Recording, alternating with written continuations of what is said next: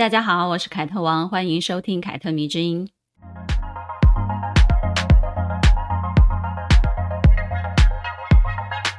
原生家庭这个词近几年非常的红，每一个人只要提到自己或者是别人之所以是现在这个样子，都会去追溯他们背后的一些成长环境啊、家庭背景等等的，包含我们之前所说的很多的女性的故事，我们都会谈及他们的家庭。这个词呢，似乎也成为很多人反思自己的一个依据，或者呢是去探究影响我们个人成长的一个原因。有无数个心理的学习啊书籍啊，或者是心理学大师呢，都会在原生家庭这个母题上发挥。也有很多人跟我聊起原生家庭的时候呢，尤其是呃有一个不幸福的原生家庭的时候呢，他们都会说起种种的烦恼跟无奈哦，并且呢，发现这一个不幸的影响其实深入了他日常的所作所为、所思所想，让他无法跟别人建立起亲密的关系。或者说呢，自己也变成一个很有问题的那种人。比如呢，就有读者跟我们分享，呃，他自己的疑惑。他说呢，每次只要去探究原生家庭带给自己的一些问题的时候呢，他就会有一种，嗯，他在责备他自己父母的那种感觉。然后这种感觉让他感觉非常的痛苦，因为他觉得自己在深深的责备他的爸爸妈妈。他一方面觉得父母在他的成长过程当中呢，也遭遇过一些问题，他们也不是，呃，自己真的天生就是想要这样子对待的，有他们先天存在的一些局限性，而他们的成长其实也很不容易，他是可以体谅父母这一点的。可是如果这样一想，又往往产生了一些对自己的攻击，那就是说，啊、我不应该这样子责备我自己的父母，所以呢，也就反而让他更痛苦了。因此呢，他就问我了：讨论原生家庭的过错得失是认识自我的一个好方法吗？我说，这当然是一个好方法，但也许我们更应该要搞清楚的是，我们是去寻找原因的，而不是去归咎这是谁的错。我觉得归因跟归罪。这个两个本质上是有区别的，我们是要去探究我们为什么会这样子的原因，而不是借此发现问题是谁造成的，错误是从哪里开始的，而进而去指责这个人，尤其是我们的父母啊。我们经常说因果，因果，认识自我，从原生家庭出发，就是在寻访一个因果关系，因为。家庭里的某些原因导致了我现在这个样子。如果我不想要这样的结果，那我就要做出一些改变，而不是把原因变成归罪，然后呢，觉得啊，都是因为父母对我怎样怎样，所以我才这样这样，把自己现在的不幸福或者是现在自己的无能为力啊，全部都推卸给原生家庭。我想，如果你把这些问题，自己身上的问题都推卸给了原生家庭，那就是一种指责跟归罪了，那就不是在帮自己找原因，然后找出一个问题点来改变，然后来让自己变得更好。其实我觉得归纳原因是一个非常简单的逻辑，但是因为我们往往带有非常浓厚的情感色彩，在极度被这个情感色彩渲染之下呢，我们就会失去比较理性的判断。不知道你有没有发现啊？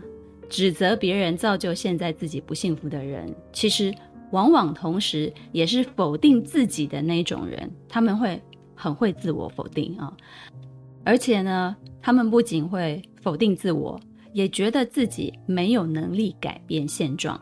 所以呢，他会用强烈的指责来平衡自己的无能为力，或者是干脆我就逃避，不要去面对。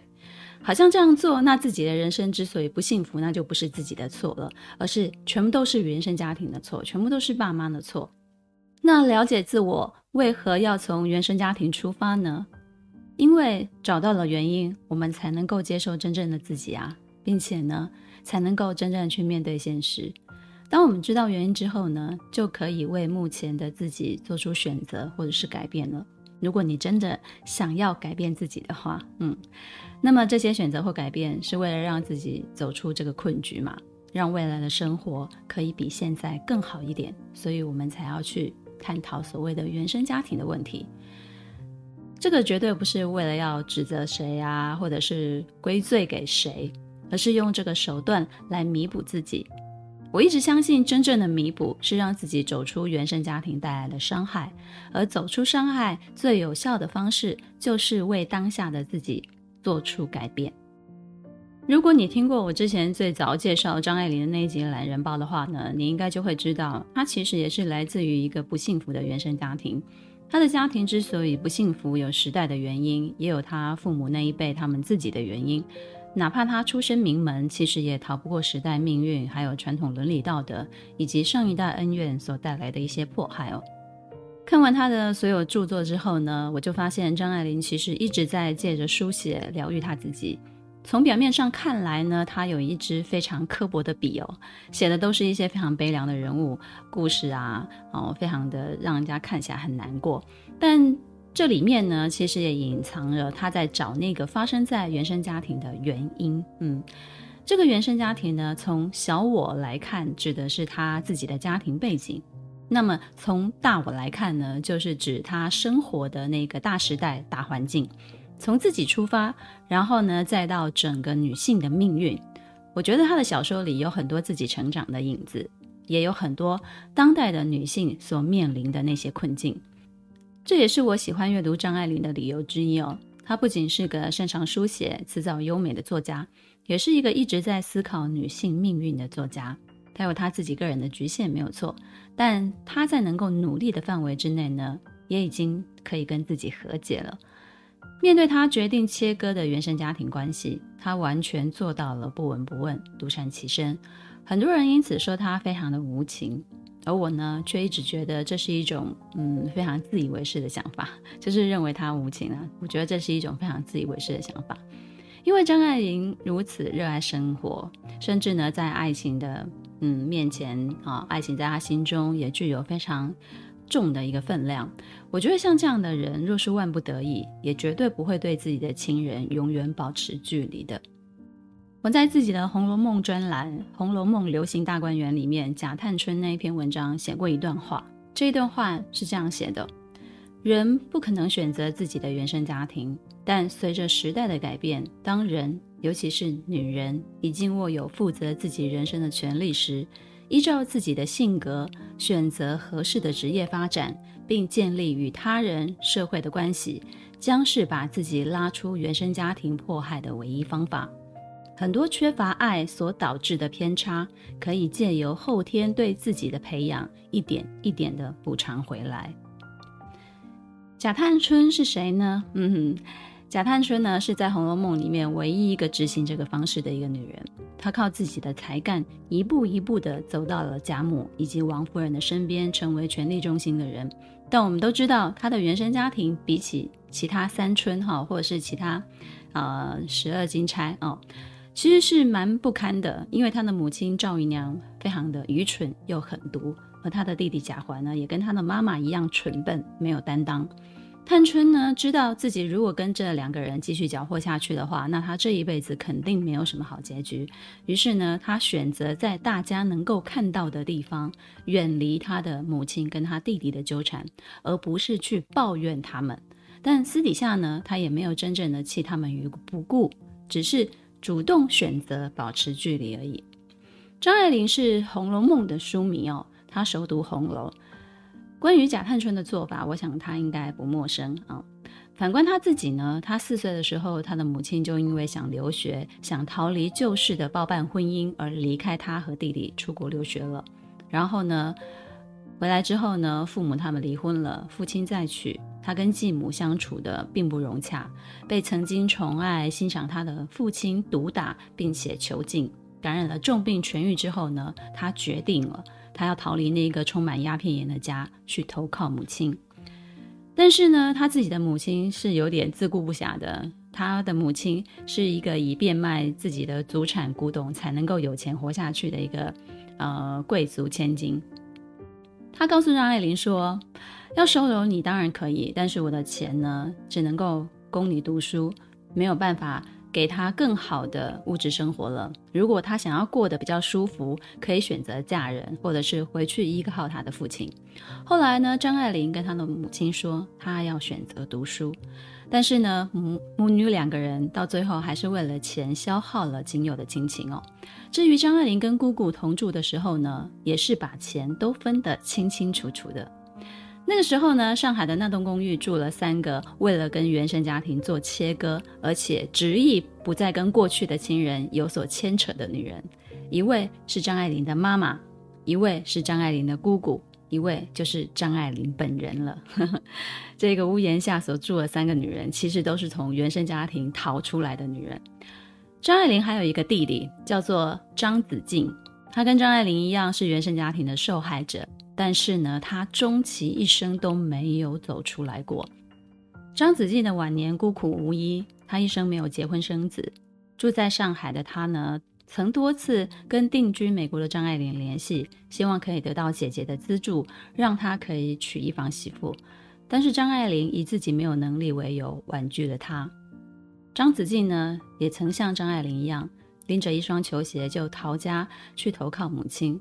但那个时候，母亲已经负责了张爱玲的生活了，完全没有再有多余的钱可以再多负担一个孩子了。于是呢，张子静只好返回家中，继续跟母亲以及继母一起生活。小的时候呢，张爱玲跟弟弟张子静的情感其实是不错的，两个人只差一岁，是彼此的玩伴。张爱玲在自己的散文《童言无忌》当中，有这样子描写过他自己的弟弟张子静，他说：“我的弟弟生得很美，而我一点也不喜欢他，因为那样的小嘴、大眼睛跟长睫毛生在男孩子的脸上，简直是白糟蹋了。他嫉妒我画的画，趁没人的时候呢，拿来撕了或是涂上两条黑杠子。我能够想象他心里感受到的压迫。我比他会说话，比他身体好。”我能吃的，他不能吃；我能做的，他不能做。童年的时候呢，张爱玲其实是喜欢这个弟弟的，哪怕他这样子的描述，他的秀美，他的笨拙，啊、让他很像是一个很有趣的小玩意儿啊。但另一方面呢，他自己是比较有才华的，比较敢发、敢发表自己、表达自己的，所以呢，得到了就比较多的大人的关注，尤其是他父亲的关注。弟弟张子静跟他相比呢，就平庸很多。加上父亲其实没有多少心思把把自己的那种心思放在孩子身上，于是呢，也就自然的冷落了他的弟弟。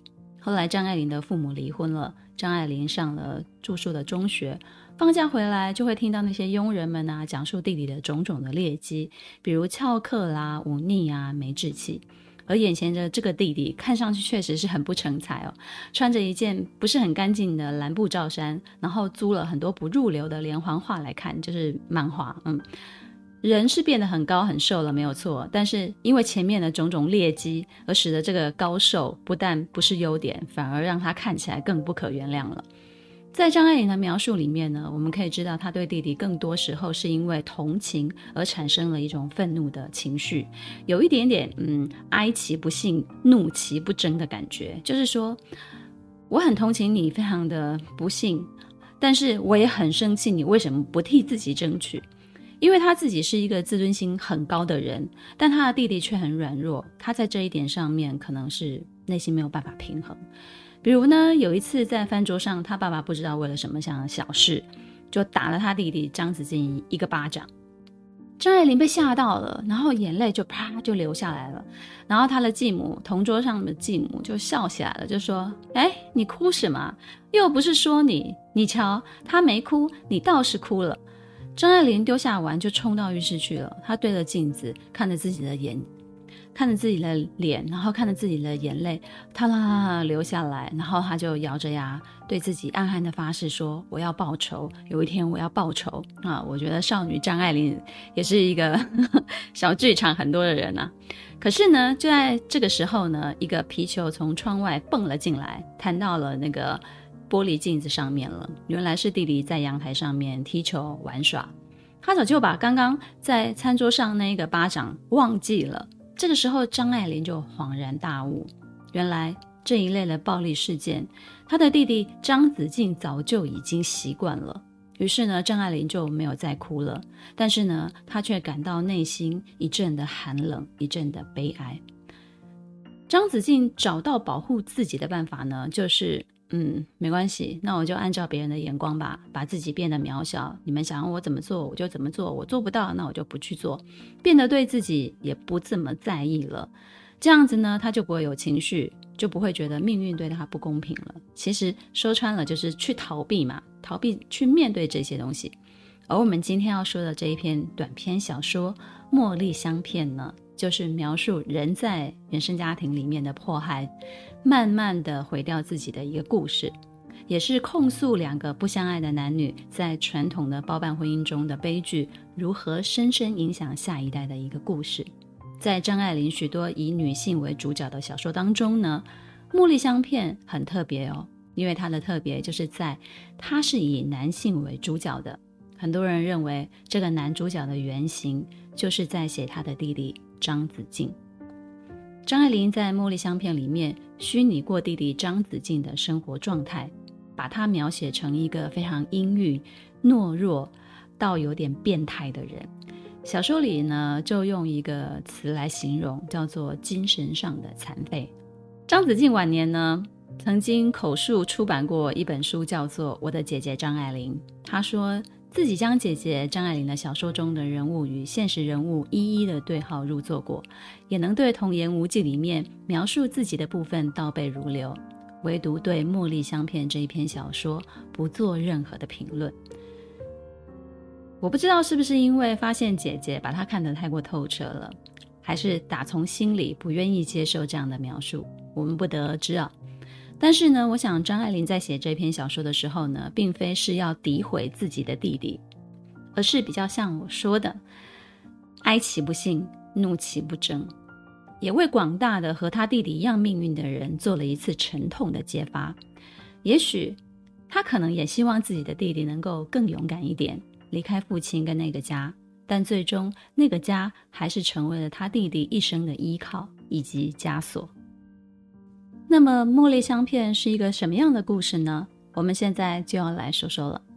一开始呢，张爱玲就用了一个像说书人一样的手法来展开。这个手法呢，我们在第一炉香其实也见过了，是她非常独有的一个手法。她说：“我给您沏的这一壶茉莉香片，也许是太苦了一点。我将要说给您听的一段香港传奇，恐怕也是一样的苦。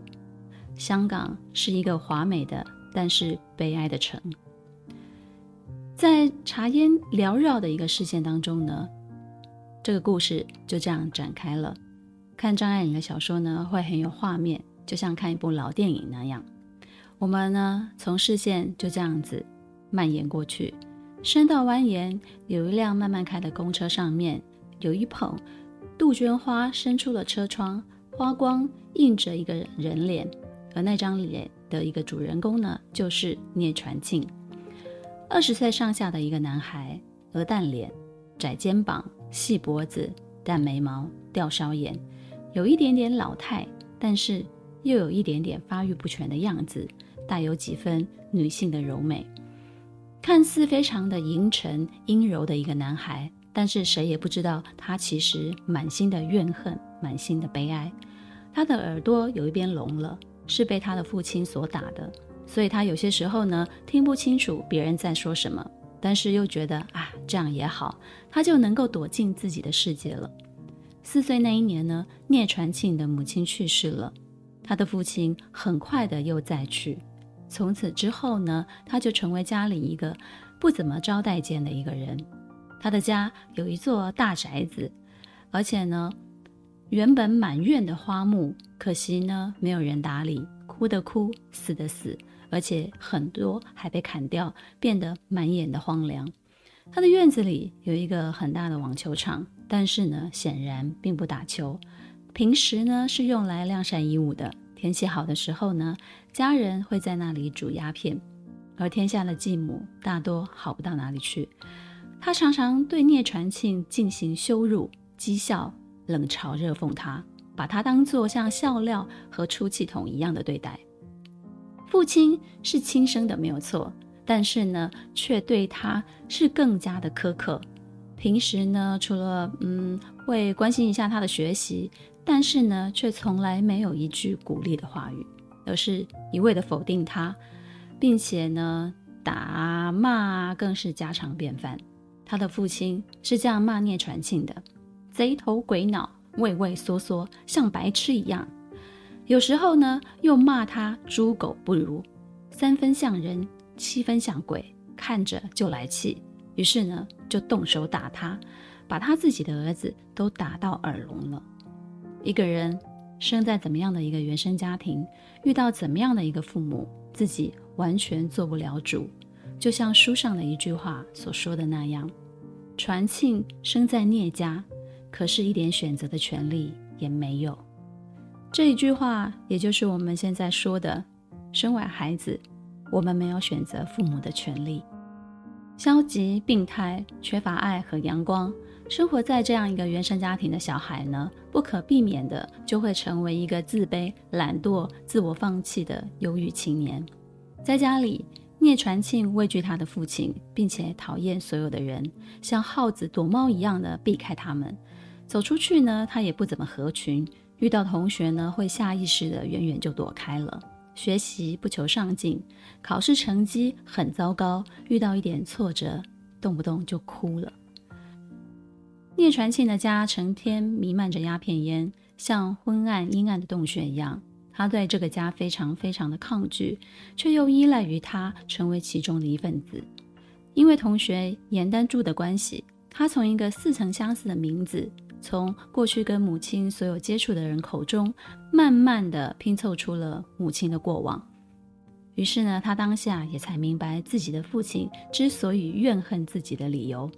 传庆的爸爸叫做聂介臣，他与传庆的妈妈冯碧落因门当户对而结婚。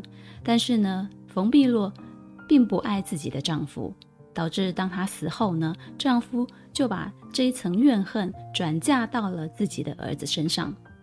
冯家是守旧的人家，遗留男尊女卑的一个封建思想，而冯碧落呢，却是心细如发的一个女子，又多愁善感。年轻的时候呢，她也渴望进学校读书，为此呢，她就跟她的表姐妹偷偷的计划着。表姐妹的年纪小很多，他们的父母对他们比较放纵一点。最终呢，他们得偿所愿了，请来了一个人来帮他们补课。帮他们上课的老师叫做严子业，比他们年长，已经在大学里念了两年书了。冯碧落呢，不愿意放弃读书的梦想，于是呢，就偷偷的去表妹家听课。在那里呢，他就遇见了严子业，并和他相爱了。严家于是呢就上门来说亲，但是冯碧落的老祖母却趾高气扬地认为对方不过就是一个商人出身的家庭，是高攀了我们家。回绝的时候呢，还损了一下对方，把前来说媒的人打发走了。冯碧落后来主动就约了严子夜，暗示他：“哎，你再托人跟我的父母说一下吧，应该就可以扭转了这个决定。”但是呢，严子夜年轻气盛，他不愿意再次让自己跟自己的家庭受到侮辱，他就告诉冯碧落，他已经决定要出国留学了。如果他愿意的话，两个人就一起私奔吧。私奔在当时是何等有入门风的事啊！冯碧落不敢做，因为呢，他既要顾及自己的名声，也要考虑严子业的前途。于是呢，他就错过了严子业。错过了这个私奔的机会。后来呢，她遵照了她父母的命令，嫁给了自己不爱的聂介成，生下了聂传庆，然后没过几年就死了。关于冯碧落的结局啊，张爱玲用了一个非常精妙的比喻来描述，而这一段描述呢，也成了《茉莉香片》里面最著名的一段句子。这一段句子是这样写的。它不是笼子里的鸟，笼子里的鸟开了笼还会飞出来。它是绣在屏风上的鸟，异域的紫色缎子屏风上，织金云朵里的一只白鸟。年深月久了，羽毛暗了没了，给虫蛀了，死也还死在屏风上。我非常记得我年轻的时候第一次看茉莉香片的时候，一方面是着迷于这么精妙的一个比喻哦，一方面又深感这段形容里透出来的那种绝望跟悲哀，真的是非常的凄惨。它里头没有用到啊什么凄惨啊、悲哀、痛苦这些字眼，但是它的形容却让你知道这个人很绝望。冯碧落本来是可以跟着颜子夜离开的，两个人去追求他们自己想要的生活。然而呢，他却瞻前顾后，并且向陈旧的道德观念妥协了，选择了牺牲自我。这是那个时代女性的一个哀歌，不单单是冯碧落一个人的而已。因为他们就是迫于时代，他们这样做其实是给自己添麻烦的，也给别人添麻烦，给家人添麻烦，所以他们根本就不敢做。谁都没有选择，嗯，生在哪一个时代或者是哪一种家庭的那种权利。然而，谁都有追求自由、追求爱的那种本能。但是呢，唯有内心独立、勇敢的人，他才会明白这一点，然后替自己争取机会。如果说绣在屏风上的鸟是冯碧落的命运，那聂传庆的命运是什么呢？聂传庆的命运应该就是他是父母无爱婚姻下所种下的一个果，并且承担了他们无爱婚姻当中最大的一个痛苦，成为了父亲发泄的一个对象。故事的戏剧性呢，后来发生在一桩非常巧合的巧合当中。聂传庆呢，在学校崇拜的文史老师，恰恰就是严子夜，而颜子夜的女儿呢，颜丹珠，又偏偏是聂传庆的同学。颜丹珠喜欢交朋友，但是呢，在她眼中呢，没有人不喜欢她，她非常的自我感觉良好，嗯，然后主动的就选择接近了聂传庆，经常缠上去啊，问东问西的。其实呢，这么做也是为了证明。全校的人都喜欢我，但聂传庆非常讨厌健康漂亮的女孩子，因为他们的健全经常会激起他的自卑。当聂传庆得知母亲的情人曾经是严子夜的时候呢，就开始幻想，如果当初母亲要是勇敢一点，跟严子夜私奔，那么他现在的父亲可能就是严子夜，而不是聂介成了。他会跟颜丹珠一样，有一个疼爱他的父母亲。过得非常的健康，非常的快乐。聂传庆越是厌恶冷漠的原生家庭，就越是埋怨懦弱的母亲；越是埋怨懦弱的母亲呢，就越倾慕博学的严子夜。而越来越崇拜严子夜的结果呢，就是越来越憎恨快乐的颜丹珠，仿佛是颜丹珠夺走了他的一切一样。结果呢，在课堂上，他被自己崇拜的严子夜当众训斥了一顿，哭了起来。然后呢，就被赶出教室了。这个委屈还没有过去，他就在圣诞夜里，在学校举办的舞会当中遇到了颜丹珠了。结束之后呢，他独自在山路上走着，咀嚼内心的冷暖啊、酸苦啊。颜丹珠就缠上来了，他就叫聂传庆送自己回家。过分的关切让聂传庆怀疑他是不是爱上自己了。若是这样，他认为自己可以支配他，然后进行报复。结果颜丹珠却说：“哦，我只是把你当作像一般女孩子一样的看待，没有别的意思。”一下子呢，所有的苦楚涌上心头。聂传庆觉得什么，连颜丹珠你都看不起我，于是呢，他就对他一阵拳打脚踢，发疯似的把自己所有的愤怒都发泄在他身上。然后呢，就丢下颜丹珠一个人在漆黑的山路边，自己逃回家里了。小说最后结束在丹珠没死，隔两天开学，他还得在学校见到他，他跑不了，在这里就戛然而止了。最后四个字，他跑不了。我觉得这是一个双关语哦，意思就是说。无论如何呢，聂传庆内心都逃不掉对颜丹珠施以暴行后的那种悔恨，也逃不掉原生家庭对他的那种束缚。故事说完了，是不是觉得《茉莉香片》是一篇嗯非常悲惨的故事呢？是不是也觉得聂传庆这个人物是张爱玲依照他的弟弟张子静的影子来写的呢？我们前面说了。张子静长期被父亲忽略，也没有受过几天母亲的疼爱。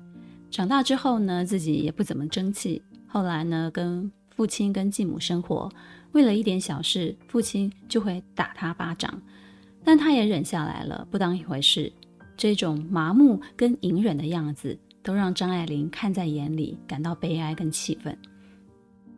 张子静呢，曾经抱着一双鞋来投靠母亲，说自己不想再回去那个家。母亲解释了自己的经济能力有限，没有办法收留他。他哭完了，还是回去了。一个没有工作能力的小孩，那个时候是多么的无助啊！但是呢，他根本就没有选择自己的前途的那种权利。张子静的余生之于原生家庭，和小说里的聂传庆非常的相似。打死他也不能飞下屏风去。他也跟冯碧落一样，变成屏风上的鸟了。他也是一只绣在屏风上等待死去的鸟。父母不疼爱，姐姐不亲近，无法结婚，一个人终老。据说在病死之前呢，张子静一直将他的大门打开着。为的就是怕他死后没有人发现他，这一点跟他的姐姐张爱玲完全不一样。张爱玲是一个不喜欢、不希望麻烦别人的人，她把自己的稿子放在门口最显眼的一个位置，然后关起门来，自己静候死亡的驾临。虽然是姐弟啊，但是张子静真的不像张爱玲那样，她生性比较懦弱、逃避。相反的，张爱玲是。勇敢逃出的那一位。张爱玲为自己的弟弟非常的抱不平，但是在真正的扶持上面呢，却没有办法给予金钱或者是物质上的一些帮助。很多人呢就这样子认为张爱玲非常无情，但我呢却可以理解她的做法，因为张爱玲她自己也是靠她自己活下去的啊，她写文章养活她自己，无论是在上海还是在美国。他在这一层关系上面呢，已经彻底的想要远离他的原生家庭了。这是他自己救他自己的方式，透过不跟家人有任何的过从甚密的接触，他才能够开启属于他自己新的生活。他自己吃过没有钱的苦，自尊心又非常的强。后来赚钱呢，把当初母亲花在他身上供他上学的钱都还给了他的妈妈，也是为了求一个心灵上的解脱。这样活过来的他，是不会用金钱或者是任何物质去帮助他的弟弟的。他会希望他弟弟跟他一样，靠自己走出原生家庭的伤害。但是张子静已经麻木了，而且是麻木了很久了。后来他的父亲过世，他在银行工作，又因为时代的变故，从银行下岗了，成为一名偏乡的小学老师，跟着继母一起生活。并且从仅有的家产当中接手了一个上海市区的小房子，才勉强有了一个栖身之地。反观张爱玲呢，她的父亲去世前希望见她一面，被她拒绝了。后来在没有通知任何家人的情况之下，张爱玲离开了上海，远赴美国，让前去找她的张子静扑了一个空。一别之后呢，此生到死，两个人就再也没有见面了。张爱玲表面上看起来跟家人断得非常的干净又彻底，但是呢，与此同时，她在文字的世界里却又不停地回头在原生家庭里面找原因，把很多关于自己从小到大的经历都埋在小说的情节里面，甚至呢，被严重的怀疑，哼，她有强烈的恋父情节。中年之后呢，开始写起半自传式的小说《小团圆》，一写就是好几十年。有一句话是这样说的：幸福的人用童年治愈一生，不幸的人用一生治愈童年。这句话放在张爱玲的身上，真的是再贴切也不过了。她用写作治愈她自己，治愈了一辈子。有人问海明威：“你觉得成为一个作家最好的训练是什么呢？”他就回答了：“最好的训练就是不愉快的童年。”因为苦难的生活最能够激发一个人最强烈的想象力跟创造力。如果真的像海明威所说的那样，那么张爱玲确实是具备了。所以她写《茉莉香片》，何尝不是在写她自己呢？如果她没有逃离那个囚室，最后被父亲锁在那个那个家，那么他最后应该也会和聂传庆以及他弟弟一样，打死他也不能飞下屏风去。如果你也有原生家庭的困扰，你可以想一想这一集我们所要传达的一个观点。那我再重复一次好了。当我们已经握有负责自己人生的权利时，依照自己的性格选择合适的职业发展，并建立与他人、社会的关系，将是把自己拉出原生家庭迫害的唯一办法。很多缺乏爱所导致的偏差，可以借由后天对自己的培养，一点一点的补偿回来。希望这一集有治愈到你，或者提供了另外一个角度让你去思考这件事。凯特迷之音，咱们下次见。